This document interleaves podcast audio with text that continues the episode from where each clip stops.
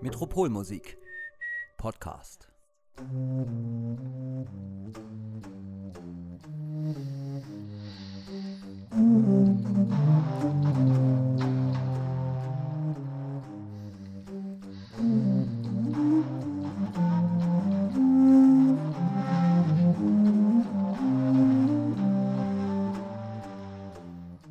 Hallo und herzlich willkommen zur Folge 13 unseres Podcasts.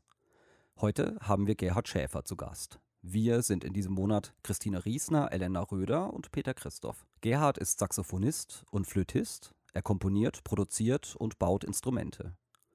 Wir unterhalten uns mit ihm über Jazz und alte Musik, Amphibien und Kriechtiere, rassistische Musiktheorie und wie man sich Fische durch operante Konditionierung zu einem gefügigen Publikum erzieht. Viel Spaß! Ja, freut mich sehr. Ähm, ja, also freut mich speziell, weil das Reden über Musik ja in letzter Zeit ähm, wirklich zu kurz kommt. Ja? Man trifft ja keine Leute und man trifft äh, vor allem die Leute von Metropol nicht. Wir haben ja ähm, immer unseren Salon gehabt, wo man schön über Musik reden konnte. Also tatsächlich, ich freue mich da drüber zu reden wieder. Cool, schön. Hast du, hast du einen, einen Lieblingsbereich, ein Lieblingsthemengebiet aus dem Themengebiet Musik, worüber du besonders gerne sprichst? Ähm, ja, so konkret eigentlich nicht. Also äh, das ergibt sich dann meistens. Es gibt einige Sachen, also ich habe in den letzten Tagen natürlich äh, über viele Sachen auch nachgedacht, die mit Musik zu tun haben. Ähm, aber das ufert dann immer gleich ziemlich aus. Gell? es gibt auf jeden Fall, äh, es gibt auf jeden Fall ein. ein hm? Du meinst, das, das Nachdenken ufert aus? Ja, ja jetzt, jetzt, jetzt ja. ist die Gelegenheit. Das ist ja das ist ein hervorragender Einstieg. Wie sieht der hm? Nachdenken aus, das ausufert? Ähm, naja, das ist ein Themenbereich einfach sehr, sehr großen Raum einnimmt. Äh, also weil die Elena gefragt hat, worüber wir äh, sicher reden können, was sicher interessant ist, ist die Geschichte mit dem Instrumentenbau. Mhm. Ähm, genau, und dann natürlich solche Sachen wie das Selbstverständnis als Musiker, äh, die, das Verhältnis zur Metropol, ähm, ja, das Verhältnis zum Instrument, solche Dinge, die eben auch in eurem äh, Fragenkatalog vorkamen. Ja. Jo, äh, würde ich sagen, fragt ihr einfach mal. Darf ich was fragen? Ja. Ähm, äh, gleich, weil wir sind ja jetzt sogar schon mittendrin. Das, äh, mhm. Was war denn das, was dich so, was dich so beschäftigt hat? Weil du sagtest, du hast die letzten Tage viel nachgedacht und das Nachdenken kann ausufern. Was, äh, was denkst du da oder wie funktioniert das Denken da? Was setzt du dich dann hin und sagst, jetzt möchte ich mal über meine Musik reflektieren oder wie machst du das? Naja, vorhin war ich spazieren und da dachte ich, äh, dachte ich was, worüber ich sehr lange nicht, äh, woran ich sehr lange nicht äh, gedacht habe, nämlich, ähm, man könnte sich ja fragen, wie kommt jemand zum Musikmachen? Und äh, so die Anfänge des Musikmachens, äh, die hatte ich mehr oder weniger verdrängt oder vergessen. Gell? Und die kamen natürlich dann auch wieder zum Vorschein. Gell? Ich habe mit großer Neugier, Erstaunen und Begeisterung in deinem Lebenslauf gelesen, dass du bis zum Studium dir autodidaktisch die Instrumente beigebracht hast. Wie war äh, das denn genau? Ja, ähm, also es wird wörtlich gemeint, dass ich tatsächlich die Instrumente selber gelernt habe. Einfach Dinge in die Hand genommen habe, ausprobiert habe äh, dabei auch natürlich viele Fehler gemacht habe. Und hattest du dann ein Buch? Also es gab ja noch keine YouTube-Tutorials. Wir hatten zu Hause ein Klavier und da gab es dann so zum Beispiel das Erlebnis, dass, dass ich hin bin und, und die Taste D gedrückt habe und mich gefreut habe, was rauskommt. Und was ich dann, dann anschließend gemacht habe, ist, dass ich gleichzeitig die Taste C und, und E gedrückt habe. Und in meinem Kopf war es dann so, ähm, ich habe was anderes erwartet. Also ich habe erwartet, dass genauso wie man bei einem Malkasten, wenn man, wenn man gelb und blau mischt, dann bei grün rauskommt, dass wenn ich diese beiden gleich weit vom D entfernten Tasten drücke, dass die sich zusammenmischen zu dem D wieder. Wow, ah. das ist eine total gute Idee. Und äh, der Klangeindruck war aber tatsächlich anders. Ja. Das, das, das heißt, das was, das, was ich erwartet habe, das äh, kam eben nicht raus. Und dann habe ich mich enttäuscht vom Klavier abgeweint, oh weil es einfach, einfach offensichtlich keiner Logik gehorcht. Oder die Logik, die ich erwartet habe, nicht hatte. Ähm, und erst viel später ging es dann weiter, äh, damit, dass äh, ich eben auch Klavierunterricht gekriegt habe. Also es kam jede Woche ein Klavierlehrer, der hat meine älteren Geschwister äh, unterrichtet und mich eben dann auch. Es war aber dann so, das hat zu wirklich 0, gar nichts geführt. Äh, ja, weil ich einfach nicht, nicht äh, gewusst habe, wie üben geht. Gell oder dass das notwendig ist. Oder ich habe normalerweise das Klavier dann gleich wieder vergessen, nachdem der Klavierlehrer weg, weg war. Also das hat ähm, überhaupt nicht gezündet. Da würde ich gern doch nochmal nachhaken, wie das mit dem autodidaktischen Querflöte-Spielen vor sich ging. Hast du dann äh, gleich eigene Stücke gespielt oder hast du was nachgespielt, was du gehört hast? Was für Musik hast du denn da gemacht? Ähm, also da muss ich tatsächlich nachdenken, wie das war. Ähm, also tatsächlich war es so, ich habe dann irgendwann angefangen Bass zu spielen, also E-Bass. Ah.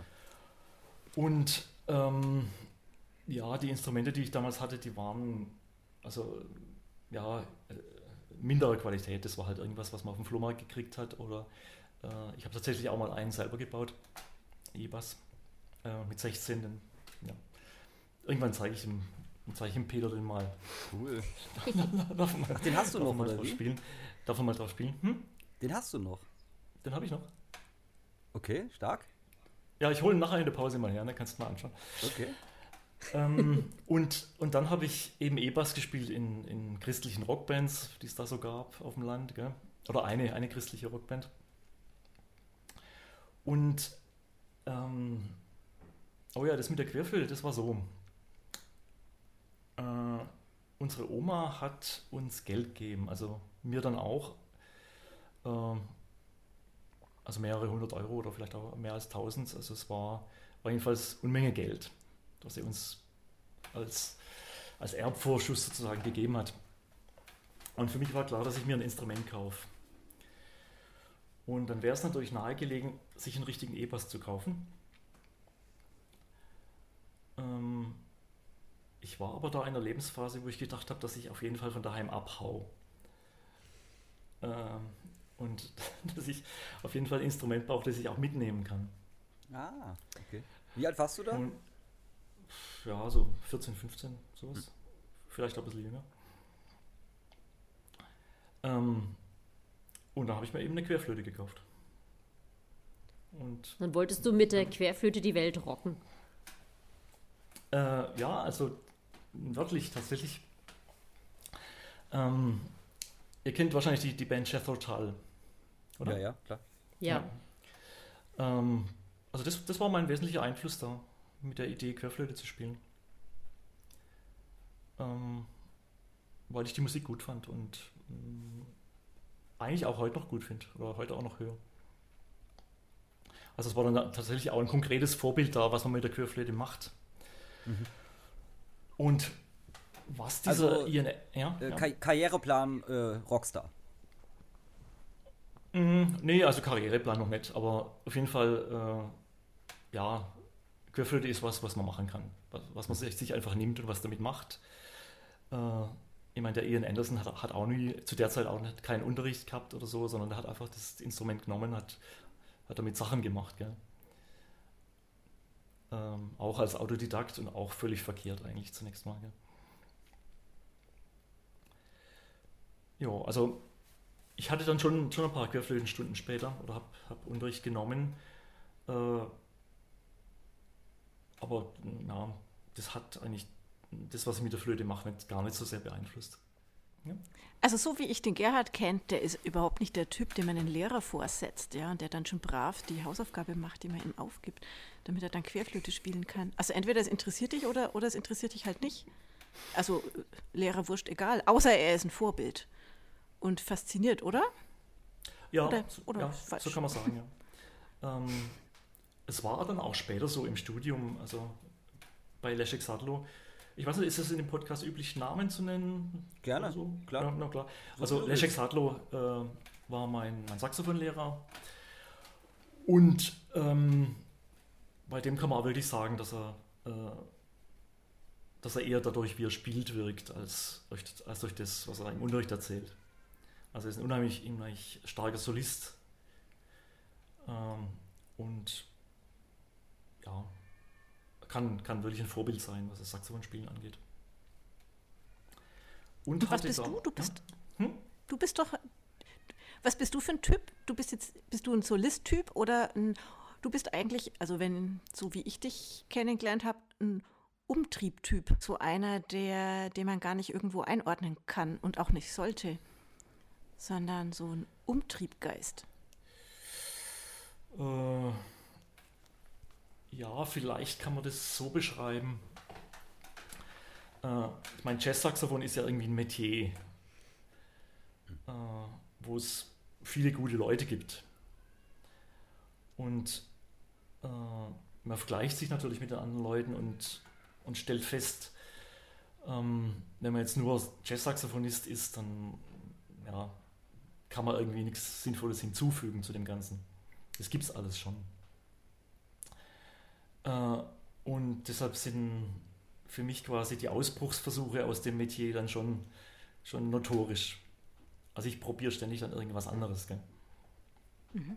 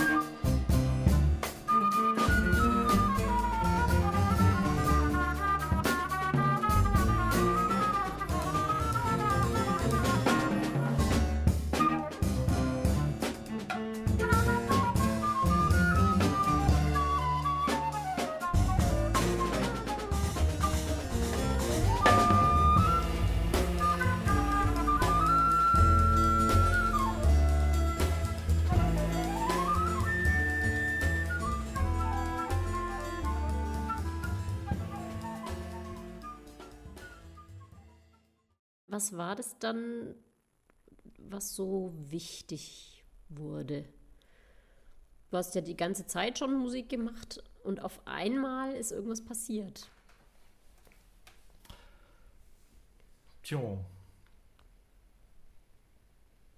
Da habe ich jetzt schon, schon gedacht, ähm, habe ich schon dran gedacht, dass die Frage kommen würde, also dieser, dieser innere Antrieb zum Musik machen. Äh, aber ich kann es nicht so richtig erklären. Also es packt einen es, halt irgendwie. Es, es ist halt passiert. Ja, es ist es passiert. Hat, also. Es hat die ja. Macht über dich über, äh, übernommen. Ja, sozusagen. Und an was hast du das gemerkt, dass es, äh, dass es dich gepackt hat? Naja, dass ich halt oft und gern geübt habe. Oder ah, eigentlich okay. nur, weil ich das, das machen wollte. Ähm, also ich hatte eigentlich nicht das Niveau, das man haben sollte, wenn man, wenn man anfängt, Musik zu studieren auf dem Instrument. Das konnte nach der kurz, kurzen Zeit eigentlich auch noch gar nicht sein. Ähm, aber die haben mich trotzdem genommen. Ich glaube, dass speziell der Chris Bayer äh, ja, mein mitgebracht, mitgebrachtes eigenes Stück ganz gut fand. Also es gab pflichtgemäß zur Aufnahmeprüfung musste man ein eigenes Stück vorlegen und vorspielen. Ach ja? Äh, ja, genau. Jazz das, haben, das haben die damals so gemacht, ja. Das ist ja cool. Okay, das gibt es lang nicht mehr, oder? Nee. Man musste äh, ein eigenes Stück vorlegen. Ja, und es war, denke ich mal, eine Idee von Chris Bayer. Mhm. Und der wollte einfach in dem Moment, wenn die Leute anfangen, wollte er schon mal sehen, was, was kommt denn da, gell? Mhm. Und äh, auch wenn die jetzt gehört haben, dass da instrumentaltechnisch noch nicht so viel kommt, haben die da irgendwas drin gesehen. Gell? Was hast du da gespielt? Von dir? Ähm, ich weiß es nicht mehr so genau, aber es, es, war auf jeden Fall kein Stück, das irgendwie eine Standardform hatte. Sondern es war irgendwas Polyphones, was ich dann mit irgendwelchen Mehrspurkassettendingern äh, vorher teilweise aufgenommen hatte. Ja. Also das heißt, äh, äh, um da zu fragen, du hast zu dem Zeitpunkt schon komponiert? Äh, ja. Für wen hast du komponiert? Oder für eine Band? Oder für dich selber? Mit welchem Ziel um, hast du dann so früh angefangen? Mm, na, ich bin einfach beim, beim Spielen mit dem Instrument auf Sachen gestoßen äh, und wollte die dann halt festhalten. Also es ist kein, kein Komponieren in dem Sinn, dass man sagt, äh, man schafft irgendwelche Werke, sondern äh, man, man, notiert das, was einem gefällt, damit man es später wieder spielen kann. Mhm. Also sehr spielerisch eigentlich, oder? Ja, ja, auf jeden Fall. Und erstmal einfach für dich und dein Instrument. Oder hast du da auch schon an mehrere Instrumente gedacht, die gleichzeitig spielen? Ähm, ja, schon auch an, an Bands. Also gerade an dieser privaten Musikschule in München, an der ich da vorher war, gab es dann schon auch Schulensembles und Bands und solche Sachen. Und da äh, denen habe ich dann auch irgendwie Sachen geschrieben oder vorgelegt zum, zum Ausprobieren. Es gab auch solche Sachen wie einen Arrangementkurs. Äh, der wurde damals geleitet von einem gewissen Götz Tangerding, weiß nicht, ob ihr den kennt. Nee. Namen schon mal gehört. Äh, ist ein Pianist und ähm, dem seine Eigenschaft ist, war eigentlich die, dass er bei George Russell studiert hatte. Also George Russell ähm, ist ein Jazz-Theoretiker, den kennt ihr, oder? Mal gehört? Ja. Ja, also das, das lydisch-chromatische Konzept hat er entwickelt. Ähm, und das war irgendwie das große Ding da, das heiße, die, die, die heiße Sache. Hm. Ähm, also ne, ein Konzept zu lernen, das wirklich äh, originär zum Jazz gehört und nachdem die ganz tollen Leute, Miles Davis und John Coltrane, ähm, gearbeitet haben.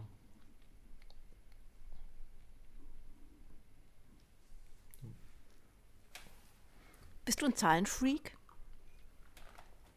Äh, ja. weil ich bin immer total erstaunt, ne? Weil wenn ich so deine Sachen, also ich meine, ich habe ja auch schon Sachen von dir gespielt, wenn man das so hört, dann denke ich, ey, also der Gerhard, ne?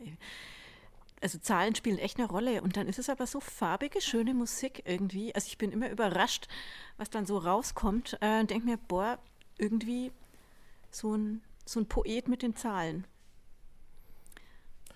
Hm, ja, es sind in den Kompositionen jetzt nicht unbedingt Zahlen im wörtlichen Sinne, aber es ist irgendwie was Rationales. Ähm, also ich versuche oft ähm, beim Komponieren, Komponieren irgendwas irgendwie rational anzufangen. Mhm. Ähm, teilweise sogar so, äh, dass ich mir ganz enge Grenzen setze. Also ein extremes Beispiel ist, ist das Komponieren von Kanons. Also das mache ich gern. Mhm. Äh, weil man da nämlich zunächst mal die Gefühle ganz völlig draußen lassen kann und einfach spielen kann, äh, ausprobieren kann. Das ist wie, wie wenn man irgendwelche Kreuzworträtsel löst erstmal. Ja. Und wenn es dann eben Klingt nach einer intensiven Erfahrung. Ha, was denn? Klingt wie eine intensive Erfahrung. nee, das ist schön, dass du das so, so rational runterbrichst. Deshalb musste ich jetzt gerade lachen, weil das so ganz trocken klingt. Okay, aber es klingt nicht unspaßig. Ja, zunächst mal ist es einfach äh, eine Möglichkeit anzufangen. Mhm. Also, wenn man auf Inspiration wartet, äh, dann ist man eigentlich der Gearschte, oder? also, man, man, muss anfangen, man muss irgendwie was machen. Ähm, wie fängst du dann an? Wie, wie, geht es? Weißes Blatt Papier und dann? Ähm, ja, nee, ich wollte noch kurz was anderes sagen, genau, mhm. zu diesem, zu diesem äh, rationalen Komponieren. Äh, was da wahrscheinlich auch eine Rolle spielt, ist die Idee, dass man das Ganze dann rechtfertigen kann. Dass man, wenn jemand fragt, was ist denn das, dass man ihm das erklären kann und dass man die, den Wert von der Komposition sozusagen äh, belegen kann. Das spielt wahrscheinlich dann auch eine Rolle. Aber anhand von Parametern? Oder wie belegt nee. man den Wert einer Komposition? Na, anhand von der Arbeit, die da offensichtlich drin steckt. Ah, okay. Ja, kommst was, du manchmal was, in die Situation, dass du das rechtfertigen musst, den Wert von der Komposition? Ja, von, von mir selber eigentlich immer. Ah. Ja, weil der äh, Peter Christoph äh, gerade gefragt hat, ähm, mit wie man dann da anfängt. Ähm, also man fängt wirklich an mit, mit ganzen Noten, die man in, in ganze Takte reinschreibt. Beim Kanonschreiben zum Beispiel. Mhm. Irgendwann kommen Rhythmen dazu, irgendwann kommen solche Sachen wie Vorhalte oder Durchgangsnoten dazu. Also es ist ähm, nicht jedes Mal, aber es ist eine Möglichkeit, es ganz, ganz wirklich äh, von unten aufzubauen. Das mhm. geht.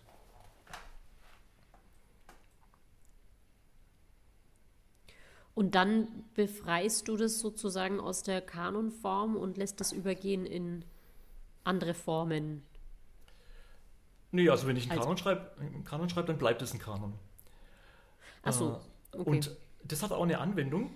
Die Anwendung ist die, ähm, dass wenn ich alleine spiele, zum Beispiel habe ich Auftritte zusammen mit einer Märchenerzählerin, äh, wo ich mit meinen einstimmigen Instrumenten dann ganz allein bin ähm, da kann man zum Beispiel solche Kanons mit Elektronik spielen. Man kann sich auf die zweite Stimme dann, dann mit Delay wiedergeben lassen. Also es hat, hat eine ganz konkrete Anwendung. Ne? Ah, schön. Wo hast du das gelernt? Wie man Musik komponiert? Nicht durch Ausprobieren. Ähm, es ist dann schon so, während dem Studium, da war ja der Chris Bayer da, äh, der wirklich auch äh, ein sehr guter Theorielehrer ist. Äh, der hat uns in Harmonielehre dann schon viele Sachen beigebracht. Hm. Wobei diese ganzen klassischen Sachen, kann ich gar nicht so genau sagen, wo die herkommen. Also man liest halt irgendwie nach oder probiert es aus oder, oder es kommt aus der Analyse von irgendwas. Ähm, weil, es, weil wir das gerade hatten von diesem Kanonschreiben. Es gibt schon ähm, auch eine Kompositionslehre, die ähm, ja, wirklich bei Null anfängt. Ähm, das ist von Hindemith, dieser Unterwe diese Unterweisung im Tonsatz. Mhm. Wo man zunächst mal auch ganz extrem äh, Regeln einhalten muss. Also Hindemith hat ja da, da versucht, eine Kompositionslehre zu schreiben, die eben nicht tonal ist oder nicht zwingend tonal ist. Ja, okay, sie ist schon tonal, aber sie beruht eben nicht auf dem traditionellen Dur-Moll-System. Ähm, und hat zu dem Zweck ganz, ganz strenge Regeln aufgestellt, die erstmal ganz schwer einzuhalten sind überhaupt. Und aus denen entwickelt man dann seine Stücke. Welche Person würdest du als einflussreich äh, auf dich und dein Komponierwerk äh, bezeichnen? Hm, Wayne Shorter. Aha, warum? Also ich habe im kleinen Moment nachdenken müssen, weil äh, das Komponieren gar nicht oder gar nicht so eine große Rolle spielt bei mir. Also ich bin schon einer, der, der spielen will. Und äh, Komponieren ist ja für Jazzmusiker ganz oft einfach eine Möglichkeit, äh, eigene Stücke zu haben, mit denen man improvisieren kann. Man schafft sich ja einen Rahmen, wo man sich als Improvisator wohlfühlt äh, der mit der Band funktioniert, das hat in aller Regel nicht diese Höhe von dem, von dem äh, durchkomponierten Werk. mhm. sondern es sind oft einfach Skizzen. Ähm, und äh, ja, der Peter Fulda hatte zum Beispiel auch mal die Idee äh, formuliert, dass Jazzkomposition gar nicht zwingend was ist, was man in Papier aufschreibt, sondern was zum Beispiel auch, äh, wie bei Miles Davis, durch die Bandarbeit entsteht oder durch die, die Persönlichkeit von einem Musiker. Also so ein, so ein weiter gefasster Kompositionsbegriff. Hm. Also gerade weil auch die Improvisation da so einen hohen Stellenwert hat. Ja, ja eben. Hm. Ähm, und für mich ist, so wie für alle anderen Jazzmusiker auch, das Komponieren zunächst mal ein Mittel, sich eine Umgebung zu schaffen, in der man äh, sich wohlfühlt, in der man das spielen kann, was man will. Und in der man eben sich ein bisschen abhebt von denen, die Standards, äh, Standards spielen. Kleine Frage, muss das dann auch rechtfertigbar sein? Ähm, nee, weil es rechtfertigt sich durch den Spasssinn, der, der sich überträgt aufs Publikum. Mhm. Also, also ja. den, den, Kanon, äh, den Kanon, wenn du komponierst oder ganze Noten in Takt schreibst, da hast du das Gefühl, das muss rational und rechtfertigbar sein, vor allem vor dir selber, hast du gesagt. Mhm. Mhm. Und äh, wenn du jetzt ein Jazzstück spielst, schaffst du dir einfach nur eine Spiel... Also, Frage, ne? äh, schaffst du dir dann einfach nur eine Spielgrundlage, der, die keiner Rechtfertigung mehr bedarf? Von Montag bis Donnerstag äh, schreibst du klassische Musik, die muss man rechtfertigen können. Und den, äh, den Rest der Woche nicht? Oder wie ist es bei dir? Es, es hängt vom Zusammenhang ab. Also, weil die Christine gemeint hat, ähm, ich habe ja, hab ja ein Stück beigesteuert zu diesem Dowland-Programm. Ähm, da ist es dann schon so, dass, dass ich mir Mühe gebe, äh, dass ich sehr viel festlege, dass ich darüber nachdenke, äh, was ich festlege, ob das für den Musiker funktioniert, solche Sachen. Ähm, also da ist die, dieser Rechtfertigungszwang schon groß da, schon im Vordergrund. Ja, also von mir selber. Ähm, während wenn ich selber was spiele oder improvisiere oder für eine, für eine eigene Band was mache, äh, dann habe ich auch die Chance, das auszuprobieren. Und dann ist, ist der Beitrag von denen, äh, dieses Spielen schon auch größer.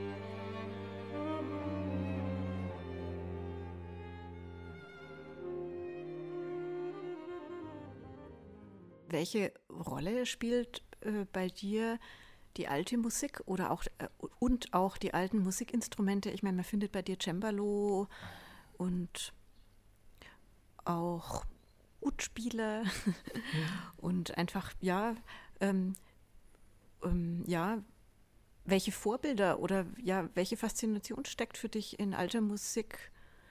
Ähm, ja. Äh, es sind, glaube ich, die Klänge. Also die Klänge von diesen, von diesen, erstmal natürlich die Klänge von diesen Instrumenten.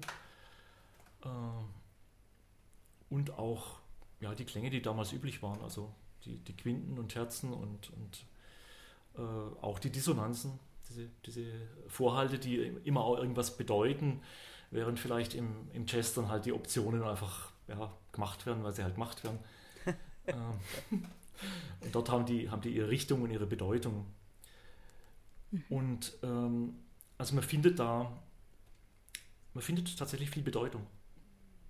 Viel, was, ähm, was die damaligen Kommunisten eben auch ausgenutzt haben als Stilmittel. Äh, auch zum Teil Klischees, aber Sachen, die ähm, gefühlsmäßig heute noch funktionieren.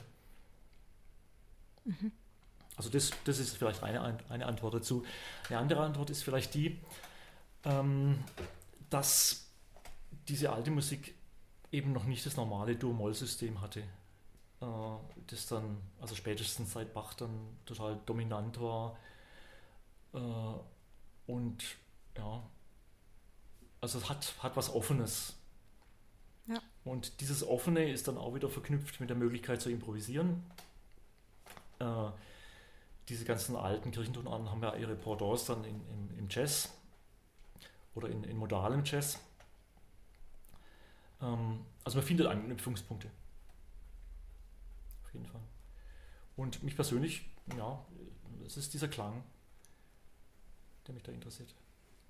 Wie kamst du aus der Hochschule raus? Ich würde jetzt nochmal ganz, ganz kurz gern zur, äh, zur musikalischen Entwicklung zurückspringen. Also mhm.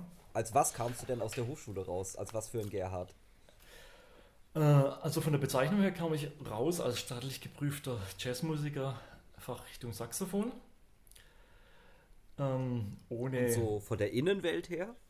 Ohne irgendwelche ähm, pädagogischen ja, äh, Zusatzqualifikationen. Äh, von der Innenwelt her. Ähm, also im Vergleich zum Anfang, am Anfang war es so, dass ich da in der Hochschule, ich meine, ich kam vom Land, ich hatte noch nie in einer Big Band gespielt vorher. Ähm, ja, dass ich erstmal keiner von den Guten war auf der Hochschule. Gell? Und halt, halt gesehen habe, was die anderen alles machen und so und, äh, und wie gut man Saxophon spielen kann. Also Hubert Winter war zum Beispiel ein, ein Studienkollege und äh, ja, da kann man als, da fällt einem als Saxophonist dann oft nicht mehr viel zu ein, was man noch hinzufügen, ja, hinzufügen, hinzufügen könnte. Ja. Ähm, und raus kam ich als einer, der ähm, ja, sein Ding gemacht hat, also sein eigenes Ding. Der mh, hm, eben auch eine Band zusammenstellen musste für den Abschluss, die dann äh, wirklich auch was anderes gemacht hat als Standards.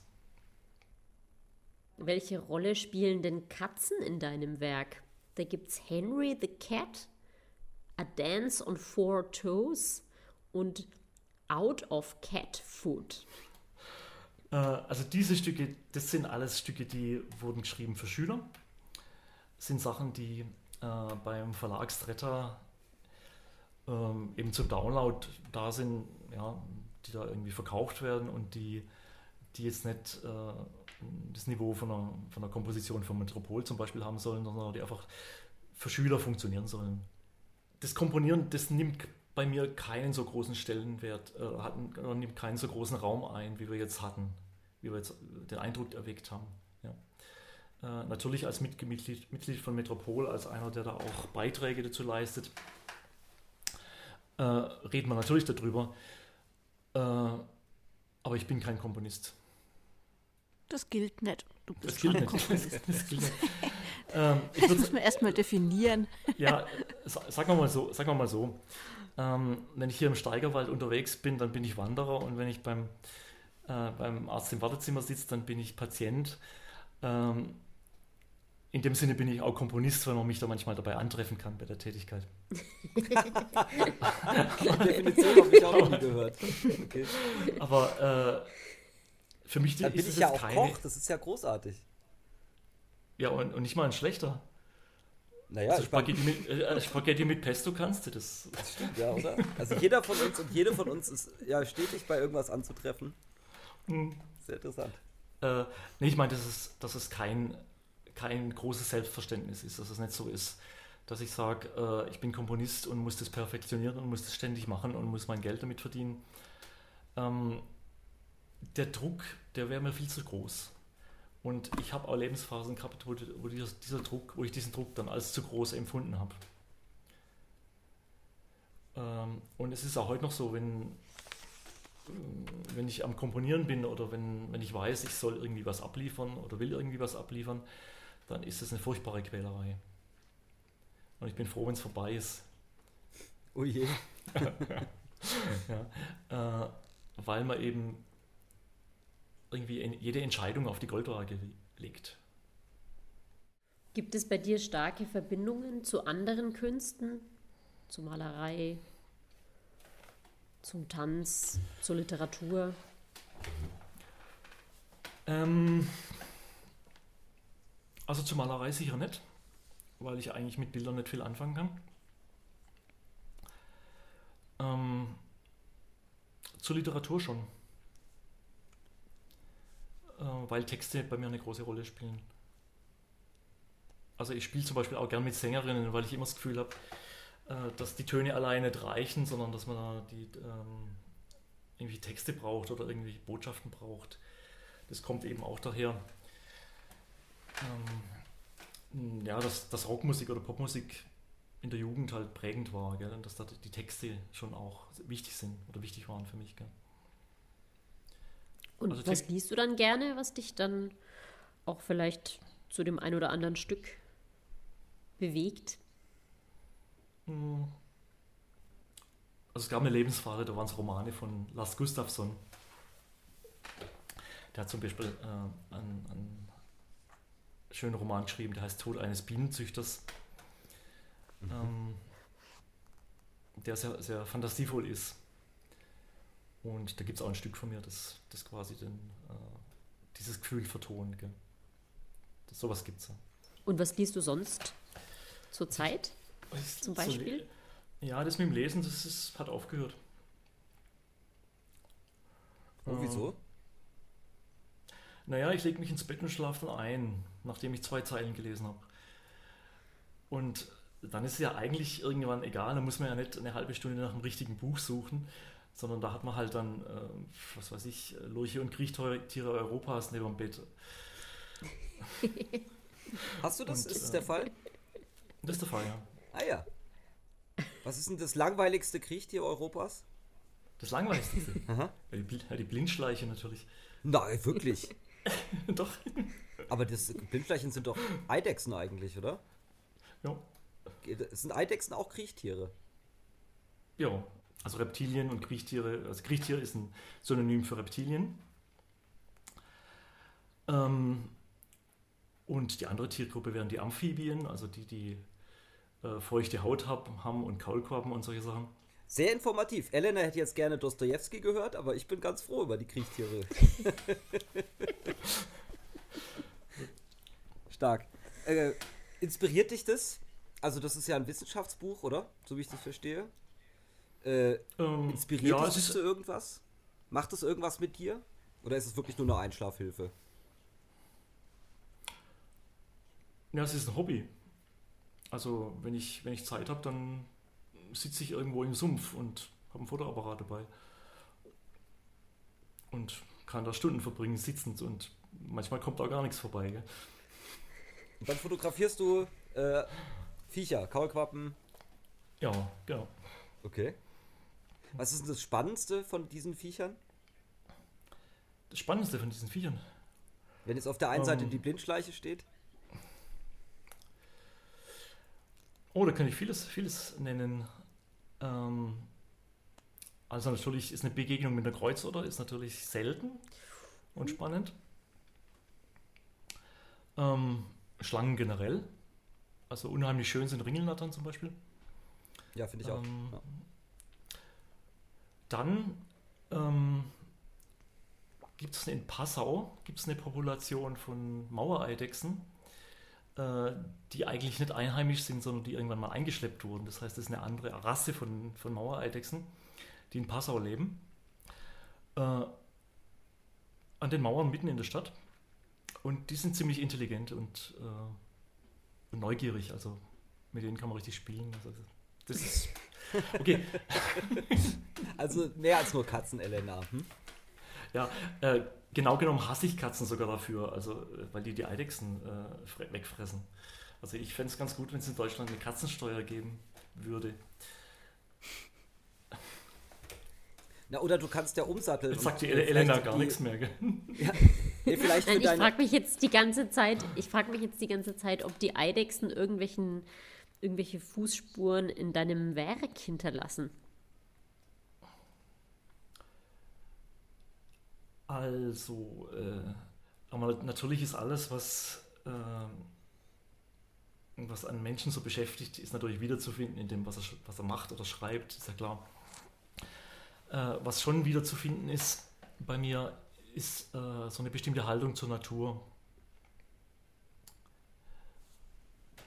Ähm, also Musik ist ja auch Natur. Musik hat ja äh, Grundlagen in der Physik, hat äh, Grundlagen in, in, äh, in, unserer Psychologie. Und ähm, jetzt sind wir wieder bei Hindemith.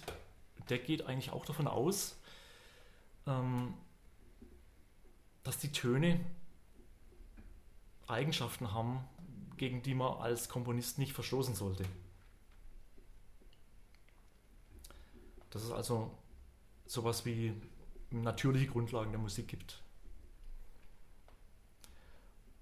Und ähm,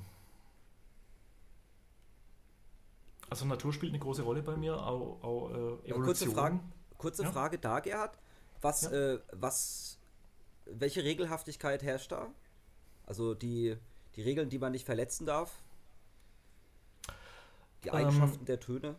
Nach Hindemith, also Hindemith, Hindemith, was du ja, Hindemith sagt, sagt zum Beispiel, ähm, dass alle atonale Musik im Sinne von Schönberg, dass die ein Irrweg ist. Weil sie die, die ähm, dass eigentlich jede Musik in irgendeiner Form tonal ist, irgendwie einen Grundtonbezug hat. Äh, und begründet es eben durch die Eigenschaften zum Beispiel der Obertonreihe, aus, dem, aus der dann unser Tonsystem abgeleitet ist. Äh, und das kann man, kann man wirklich nachvollziehen. Also man kann ähm, daraus zum Beispiel ableiten, so bestimmte Sachen, die mit Spannung und Entspannung zu tun haben.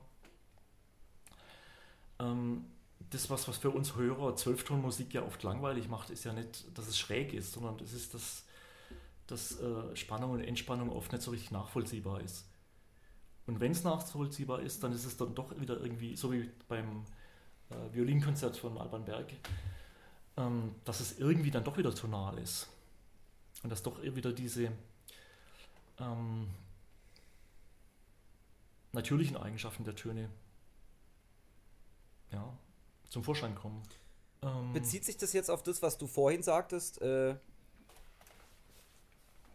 du magst es, Grenzen zu setzen? Also wenn du irgendwas arbeitest, wenn du in dem Fall äh, Musik schreibst, magst du es, Grenzen zu setzen? Ist es das? Also ist zum Beispiel die Tonalität eine Grenze, die du nicht überschreiten möchtest? Mm, nee, nee. So ist es nicht. Ähm, ist eher sogar so, dass ich, dass ich schon mal gern die, die Grenzen der Tonalität ein bisschen äh, erweiterter sehen würde, aber das nicht, dann nicht, nicht mache, weil ich es nicht spüre. Also, dass ich halt schon, schon ziemlich kitsch geprägt bin. äh, und davon eigentlich auch nicht wegkommen. Also diese, diese ganzen Gefühlssteuerungsmechanismen, die äh, in der Musik drinstecken, die, ja, die will ich halt dann, dann doch irgendwie haben.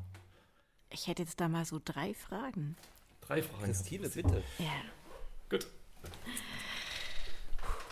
Was wäre Gerhard Schäfer ohne Musik? Wie viel Prozent würden übrig bleiben? Würde sich die Lebenserwartung reduzieren? Die, die Lebenserwartung. Ohne Musik. Ohne Musik? Mhm. Hm, nö. Glaube ich nicht. Nö. ähm, was ich wäre ohne Musik, wahrscheinlich irgendein Handwerker. 9 to 5. Oder Biologe. Ja, und wie viel, wie viel Prozent ja, genau. oder wie, viel, wie, viel, wie groß ist der Einfluss in deinem Leben von Musik? Äh, das wechselt stark. Mhm. Und da ist das, das, das äh, kann man vor allem deshalb nicht genau benennen, weil man gar nicht, weil ich gar nicht so richtig sagen kann, was musikalische Aktivitäten sind oder was ich als musikalische Aktivitäten zählen würde. Mhm. Ähm,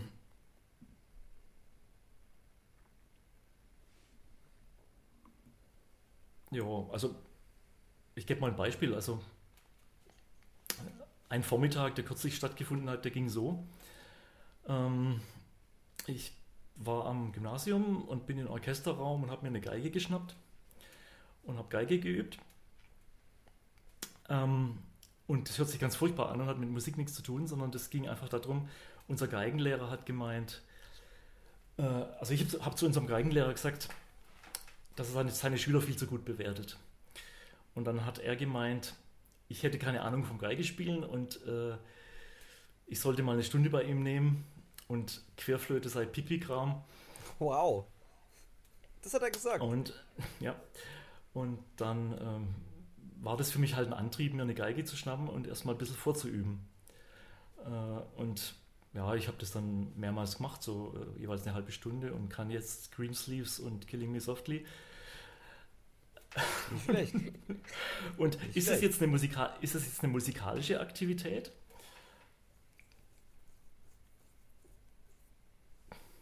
Ist es das Musik als Teil des Lebens oder ist es halt irgendein Spielchen? Klingt für mich fast ja. eher nach Problembewältigung. Ja, gut, oder Problemschaffung vielleicht sogar. Gut, ging, ja. der Vormittag ging weiter. Ich gehe in die Bläserklasse. Dort sind ein Haufen Sechsklässler. Und ähm, ich habe ein bisschen das Problem mit den Sechsklässlern, dass ich da jetzt nicht, also die sind dann schon ein bisschen äh, bei den Fünftklässlern ist es einfacher, also bei den Sechstklässlern fängt es an, ähm, dass sie schwierig werden. Und dann weiß ich nicht so richtig, wann ist einer überfordert und wann boykottiert einer. Also hat es einen Sinn, strenger zu sein oder muss ich Einzelne dann fördern? Ähm, ist auch ein Beruf, den ich ausübe, weil ich Musiker bin, dass ich halt diese Bläserklasse äh, leite. Äh, ist es dann eine musikalische Aktivität oder ist es eher was soziologisch, psychologisches? Gut, geht weiter. Also ich komme aus der Bläser, Bläser, Bläserklasse raus, äh, schaue auf mein Handy und da ist eine, ist eine SMS da ähm, von einem ja, einigermaßen bekannten deutschen Saxophonspieler, der fragt, ob er meine Kontraaltflöte ausleihen darf. Äh, jetzt sind wir wieder beim Instrumentenbau. Ist das eine musikalische Aktivität? Also, einfach um die, um die Frage von der Christine zu beantworten, ähm, ich könnte jetzt das, das Musikalische nicht trennen vom Leben. Und äh, das ist aber bei uns allen so. Also bei uns allen ist es so, dass, dass Musik das Leben durchdringt. Und ähm, wenn, das, äh, wenn man sich die Musik wegdenkt, dann weiß man nicht, was man sich alles wegdenken muss. Und ich glaube, dass tatsächlich gar nicht so viel übrig bleibt. Ja. Wie würdest du auf einer einsamen Insel Musik machen? Irgendwann Ende der 80er Jahre hat mich meine Schwester äh, mal an einem Strand in Marokko vergessen. Und ich, hatte, ich, und ich hatte, hatte ein Taschenmesser dabei äh, und dann habe ich mir ein Schilfrohr abgeschnitten. Also es gibt da recht stabile Schilfrohre und habe mir halt eine Querflöte gebaut. Gell? Also äh, Musik wird auch da wahrscheinlich eine Rolle spielen. Jo, sollen wir mal über den Instrumentenbau reden, Christine? Also ich würde ja lieber mich über deine Fische unterhalten. Ich würde ja, also also wenn ich jetzt halt dir einen Kompositionsauftrag geben würde, ja, dass du Musik schreiben sollst für deine Fische, wie, mhm. würden die, wie würde das klingen? Ähm, also ich müsste wahrscheinlich zuerst mal äh, den Fischen irgendeinen Bezug zur Musik beibringen. Das heißt, ich müsste sie nur dann, zum Beispiel, äh, ich würde sie nur dann füttern, wenn eine bestimmte Melodie erklingt. Mhm. Und wenn sie das dann nach zwei Monaten gelernt haben, dann würde ich anfangen, die Melodie zu verarbeiten.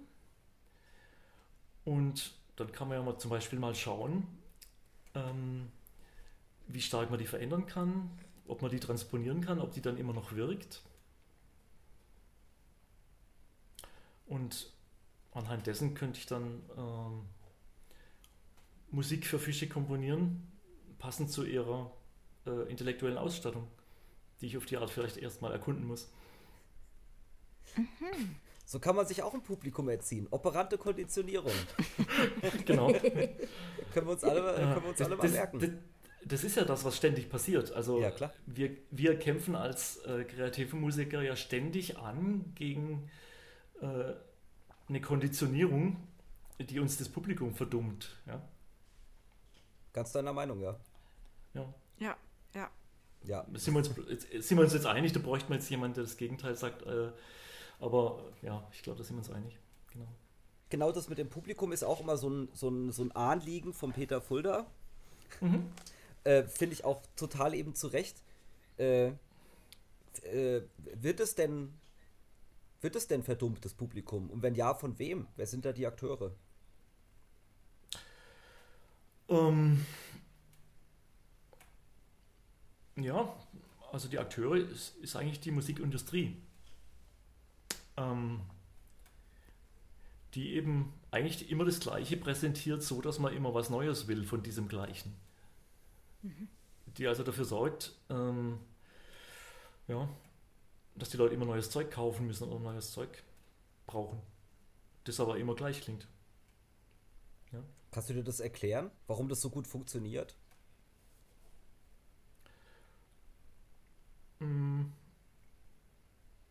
Ja, Musik spricht Gefühle an und Musik verbindet sich mit Gefühlen. Und gerade in der sensiblen Phase äh, bei Jugendlichen oder so, ähm, kann das die Industrie eben auch ausnutzen. Also das, das weiß ja jeder von uns aus eigener Erfahrung, dass die Musik, die man so ja, zwischen 14 und 16 hört, dass die einen äh, das Leben lang nicht ver verlässt. Also dass die immer da ist. Ja. Also ich erlebe es im Prinzip bei meinen Schülern.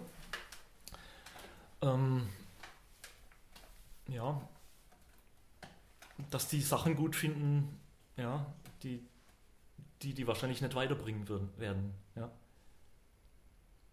Also solche Sachen wie Neoklassik, sowas, sowas wie Ludo, Wiki, Einaudi, ja, sowas mhm. äh, wollen die spielen und hören und ähm, ja.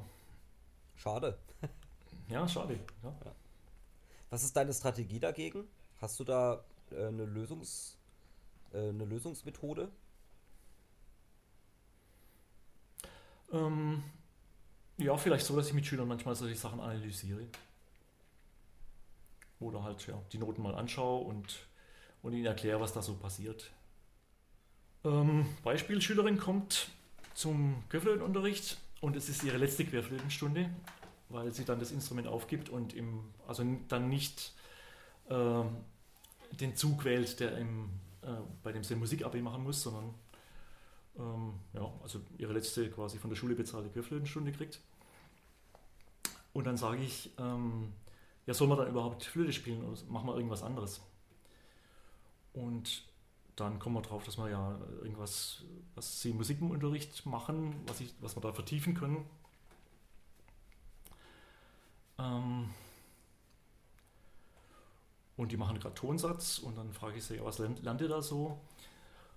Und dann sagt sie, ja, äh, Quintparallelen sind verboten. Und dann gehe ich ans Klavier und spiele Smoke on the Water und sage, das klingt doch super. Äh, und dann sagt sie, ja, aber im, im klassischen Mainz Ära, das ist dann verboten. Und dann frage ich ja, warum?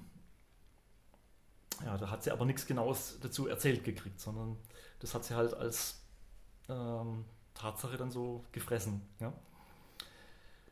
Und ähm, ja, dann, dann versuche ich erstmal zu erklären, was eine Quinte ist nämlich auch wieder physikalisch hergeleitet, dass es halt ein einfaches Frequenzverhältnis ist, was dafür sorgt, dass äh, die Stimmen stark verschmelzen, ja, so, dass die Mönche früher so in Quinten gesungen haben und solche Sachen.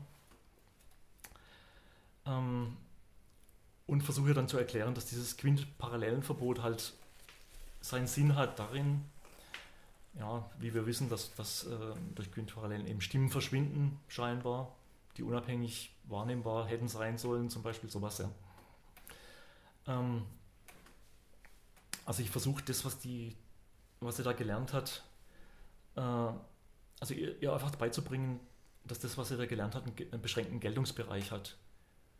Und in, in, einem anderen Zusammenhang das Gegenteil funktioniert, angebracht ist. Mhm. Gut, dann kommt die nächste Schülerin. Äh, und irgendwie bin ich gerade noch auf dem Trip und äh, konfrontiere die arme Schülerin mit dem Satz, äh, weißt du, das, was ihr in der Schule lernt, ähm, das hat alles so seinen beschränkten Geltungsbereich. Und das gilt ganz besonders für die Musik. Und ähm, die ist dann verwirrt und fragt dann, was ich denn damit meine. Ich soll mal ein Beispiel sagen. Ähm, und dann kommen wir auf alles Mögliche, kommen wir auf irgendwelche verschiedene Molltonleitern. Und ähm, dann sage ich, dass diese harmonische Molltonleiter, dass die in der europäischen Klassik jetzt nicht so gern gesehen war, ähm, weil das klingt so türkisch und die Türken waren ja damals die Feinde. Und dann sagt sie, aber das ist doch rassistisch. Und dann, dann merke ich wieder, dass ich irgendwie äh, was vorausgesetzt habe, was nicht funktioniert oder was, was, äh, wo sie andere Voraussetzungen gebraucht hätte. Ähm,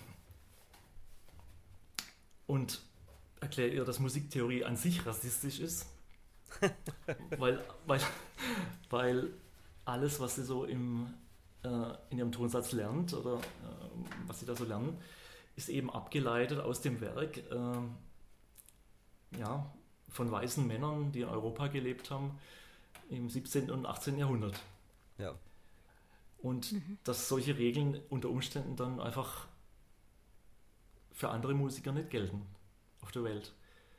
Und das vielleicht sogar heutzutage, äh, wo Musik aus allen Erdteilen und Musik aus allen Zeiten auch verfügbar ist, ähm, dass dieser Geltungsbereich wirklich ja, klein ist. Ja.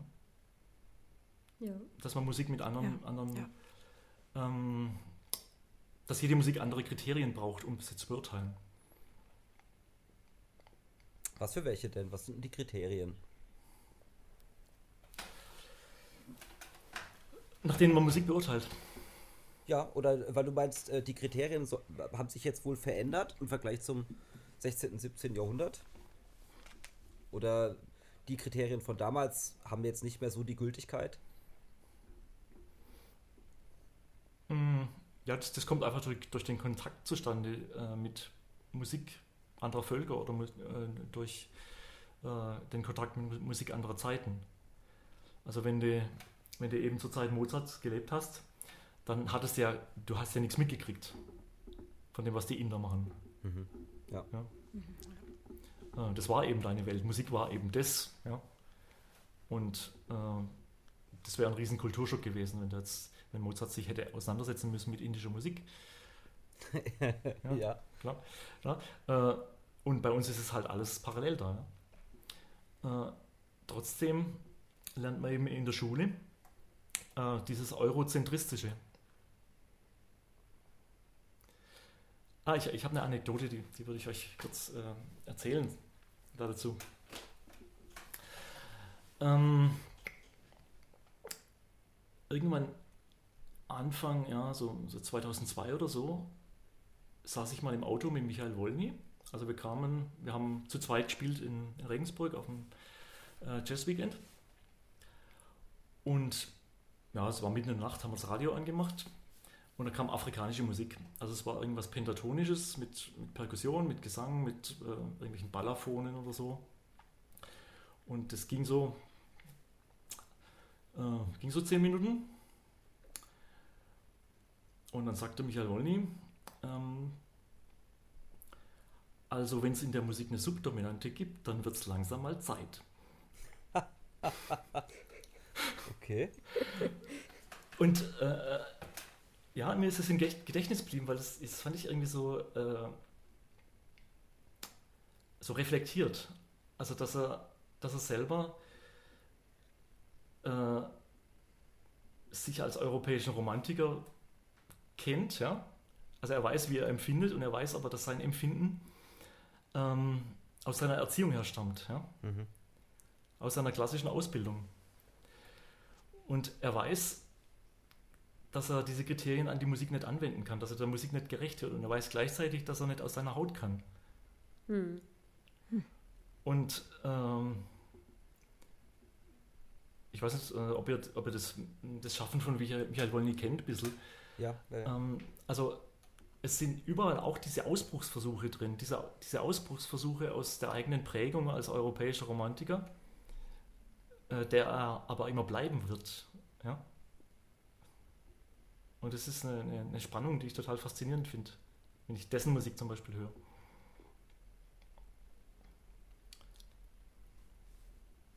Und tatsächlich kann man dann zu dem Schluss kommen, dass die äh, Kriterien, nach denen man afrikanische oder indische Musik beurteilen muss, dass man die lernen muss erstmal. Klar, oder? Also genau wie ja. die Urteilskriterien für jede andere Musik, ja. Eigentlich. Ja, natürlich, klar. klar.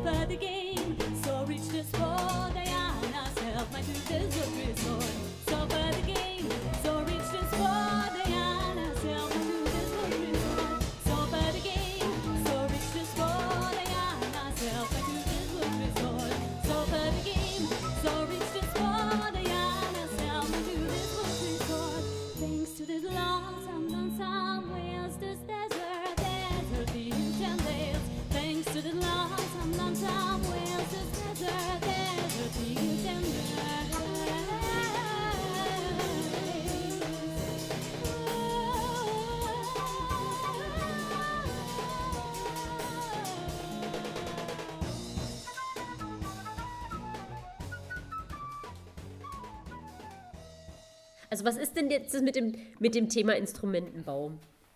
Was hat es damit auf sich? Wieso baust du Instrumente? Ähm, Und was für welche überhaupt? Also genau genommen, genau genommen baue ich seit 15 Jahren ein Instrument. Ähm, nämlich diese tiefe Flöte. Und ist die ähm, jetzt fertig? sie funktioniert. Also äh, jedes Zwischenstadium hat auch funktioniert. Also es ist wie in der Evolution. Also man hat halt dann ähm, das, was da ist, funktioniert, das kann sich aber weiterentwickeln. Mhm. Genau. Vielleicht kannst du es mal für unsere Hörer beschreiben, was es genau mit diesem Instrument auf sich hat, was es für Besonderheiten hat. Gut, also zu hören ist es ja in diesem, diesem Video, in der, in der Musik von. Also irgendwie ist mir das ein ganz besonderes Anliegen, dieses Ding zu bauen. Äh, für mich selber, aber eventuell auch noch für andere. Äh, ihr müsst euch das folgender, folgendermaßen vorstellen. Ähm, die Querflöte, so wie sie heute ist, äh, die wurde irgendwann Mitte 19. Jahrhundert erfunden. Und wenn wir heute im Jahre äh, 2022 in ein Musikgeschäft gehen und eine Querflöte kaufen, dann finden wir Instrumente, die, die kosten vielleicht 150 Euro oder wir finden Instrumente, die kosten 6.500 Euro. Und welche bis 30.000 gibt es auch, die gibt es aber dann nicht, nicht im normalen Musikgeschäft. Und die sehen alle total gleich aus und sind gleich gebaut. Also die an der Querflöte, die, die ist zu Ende entwickelt. Es gibt keine, es ist wie, wie das Rennrad, es gibt keine Möglichkeit mehr, da was dran zu verbessern.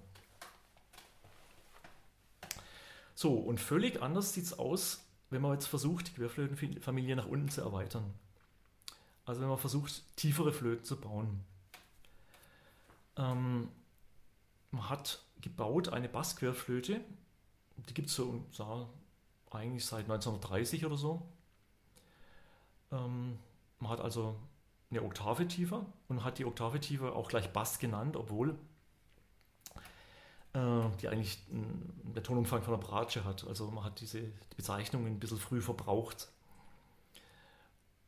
Und äh, erst seit dem Jahr 2000 gibt es sinnvolle, sinnvolle spielbare Kontrabass-Querflöten. Und bei dieser Baugröße, die ich jetzt da gebaut habe, das ist eine, also man nennt diese Baugröße Kontra-Alt, ähm, was ähm, komische Bezeichnung ist, aber hat sich irgendwie eingebürgert. Ähm, da ist es so, da gibt es weltweit fünf Leute, die das bauen. Also Flöten in der Größe. Manche bauen in G, manche bauen in F. Äh, und jeder baut mit einem anderen Rohdurchmesser. Und wie ihr schon, schon gemerkt habt, an dem Rohdurchmesser 50 oder 60 mm, das sind handelsübliche Messingrohre.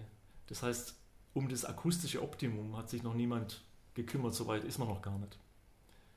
Und man ist unter anderem deshalb noch nicht so weit, weil sich Instrumente auch immer mit dem Spieler zusammen entwickeln. Das heißt, wenn ich eine tiefe Flöte baue, ähm, die für normalen Flötisten spielbar ist, die ein normaler Flötist nehmen kann und spielen kann, dann ist das noch eventuell noch nicht das Optimum. Vielleicht äh, würde die ganz anders aussehen, wenn man einen Musiker hätte, der da äh, zwei oder drei Jahre drauf gespielt hat. Okay. Es gab dann, gab dann welche aus PVC und, und ja, äh, verschiedene andere Versuche. Ähm, also das, es, es, gibt tatsächlich ein Problem zu lösen. Es gibt das Problem zu lösen, äh, wie muss so ein Ding eigentlich aussehen. Und es entwickelt sich eben dadurch, dass man es spielt. Und das heißt, du bist jetzt einer von fünf Menschen auf der Welt, der dieses Instrument weiterentwickelt. So, so ungefähr, genau. Ist ein Ende in Sicht? Also wenn es dann aus, aus, äh, wenn die Leute das, das Instrument haben wollen und äh, das an, dann äh, in Massenproduktion entsteht. Ja. Wir haben ja den Luxus, dass wir unsere ganzen spannenden Mitglieder interviewen können hier. Wie ist es denn mit dir und der Metropolmusik? Äh, ja, ich freue mich, dass ich Mitglied bin und äh, mir macht Spaß, Beiträge zu leisten. Ja, ich finde es eine gute Sache. Also ich finde den Kontakt mit anderen Musikern gut. Ich finde die Möglichkeit, äh, Sachen auszuprobieren und umzusetzen gut. Natürlich, klar. Und ich gehe sehr gerne auf die Konzerte von Metropol. Alle Antworten richtig bisher. Alle Antworten richtig. ich habe mich nicht, nicht, zwing, nicht zwingen müssen dazu. Also ist wirklich eine tolle Sache. Was denkst du, würde an Veränderungen der Metropolmusik gut tun, um mehr Durchschlagskraft zu haben in Nürnberg?